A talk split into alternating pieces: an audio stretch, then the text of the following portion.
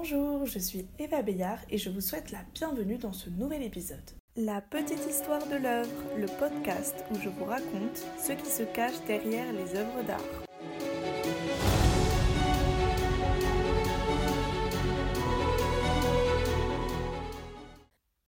Aujourd'hui, nous allons parler de l'histoire qui se cache derrière l'œuvre Lift Every Voice and Sing, qui signifie en français que chaque voix s'élève et chante. C'est une sculpture de plâtre peint réalisée par Augusta Savage en 1939. Je vous rappelle que vous pouvez la consulter sur le compte Instagram de la petite histoire de l'œuvre. Et si vous voulez savoir pourquoi le titre de cette œuvre a suscité la controverse et les raisons pour lesquelles l'œuvre originale n'existe plus aujourd'hui, je vous invite à passer ces quelques minutes avec moi. Augusta Savage est une artiste afro-américaine née en 1892 en Floride. Elle appartient au mouvement de la Renaissance d'Harlem. C'est un mouvement social, artistique et intellectuel qui se développe dans les années 1920 à New York et plus précisément dans le quartier de Harlem. Ce quartier accueille à l'époque une importante arrivée d'immigration afro-américaine venue des plantations du sud des États-Unis pour s'installer dans les villes industrialisées du Nord. Le jazz est en vogue et des intellectuels et artistes qui participent à ce mouvement viennent de domaines artistiques et de styles très divers. Ils revendiquent ce qu'ils ont tous en commun, une identité héritée de l'esclavage et leurs racines africaines. Il y a aussi des femmes qui en font partie et qui ont suivi la voie ouverte par Edmona Lewis, la première femme afro-américaine à jouir d'une renommée internationale en tant qu'artiste. Elle était, tout comme Augusta Savage, une sculptrice. En effet, Savage est passionnée depuis son enfance par cet art, même si son père s'oppose fermement à ce qu'elle pratique.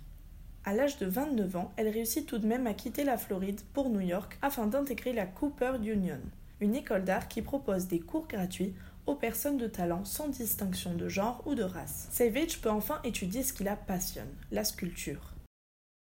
Une fois diplômée de cette école, elle cherche à participer à un programme de mobilité internationale pour artistes. En 1923, elle est acceptée dans la résidence d'été de l'école de beaux-arts à Fontainebleau. Cependant, le comité d'admission lui renvoie une lettre après avoir pris connaissance de sa couleur de peau et annule son inscription. L'artiste dénonce publiquement cette politique d'admission discriminante dans les journaux, elle reçoit le soutien de ses camarades de la communauté d'Harlem. Cette affaire est médiatisée aux États-Unis comme en Europe, et l'artiste devient un symbole d'engagement pour la défense des droits civiques et contre le racisme. C'est à cette époque qu'elle reçoit sa première commande publique pour la bibliothèque d'Harlem qui lui demande de faire un buste de Wade Du Bois, un militant des droits civiques connu notamment pour son livre Les âmes du peuple noir.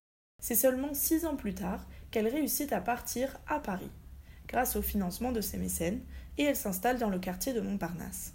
Ce n'est d'ailleurs pas la seule artiste afro-américaine qui s'installe dans cette ville à cette époque, car le Paris des années folles est une destination attractive en pleine effervescence artistique et culturelle. On peut donc y retrouver des personnalités afro-américaines telles que Josephine Baker ou Sidney Bechet. La sculpture Lift Every Voice and Sing fut commandée pour l'exposition universelle de New York en 1939. Elle représente visuellement la première phrase d'un poème de James Weldon et John Rosamond Johnson. Ce poème date de l'an 1900 et on le considère comme l'hymne des Noirs aux États-Unis. C'est donc le titre que Augusta Savage a choisi pour son œuvre, et c'est pour cela que je la nomme ainsi. Cependant, lors du premier jour de l'exposition, les organisateurs décidèrent de remplacer son nom par la harpe, et ce sans même en avertir la sculptrice. Le but étant sûrement de minimiser l'effet revendicatif de l'œuvre. Au cours de l'exposition, cette œuvre impressionnante de ses 5 mètres de haut connaît un franc succès. Mais elle ne trouve pas d'acheteur. Or, l'artiste ne dispose pas d'assez de moyens pour la transporter. Elle est donc obligée de l'abandonner sur place pour qu'elle soit bulldozée à la fin de l'exposition. Aujourd'hui, les seules traces qu'on en garde sont des photographies et des cartes postales de l'époque, ainsi que les copies miniatures qui se vendaient lors de l'exposition universelle.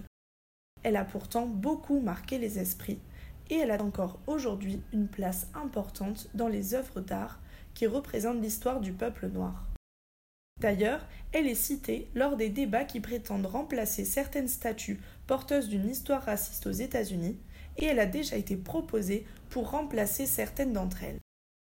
À son retour d'Europe, Savage ouvre son propre atelier, une école d'art, et ouvre deux galeries d'art aux États-Unis afin d'exposer son travail et celui des autres artistes afro-américains.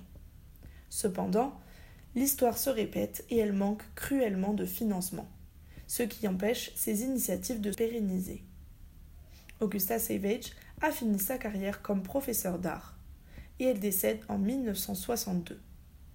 Elle reste encore aujourd'hui une figure majeure de la Renaissance d'Harlem qui a ouvert la voie aux générations futures d'artistes noirs et surtout aux femmes. J'espère que cet épisode vous a plu et on se retrouve au prochain podcast.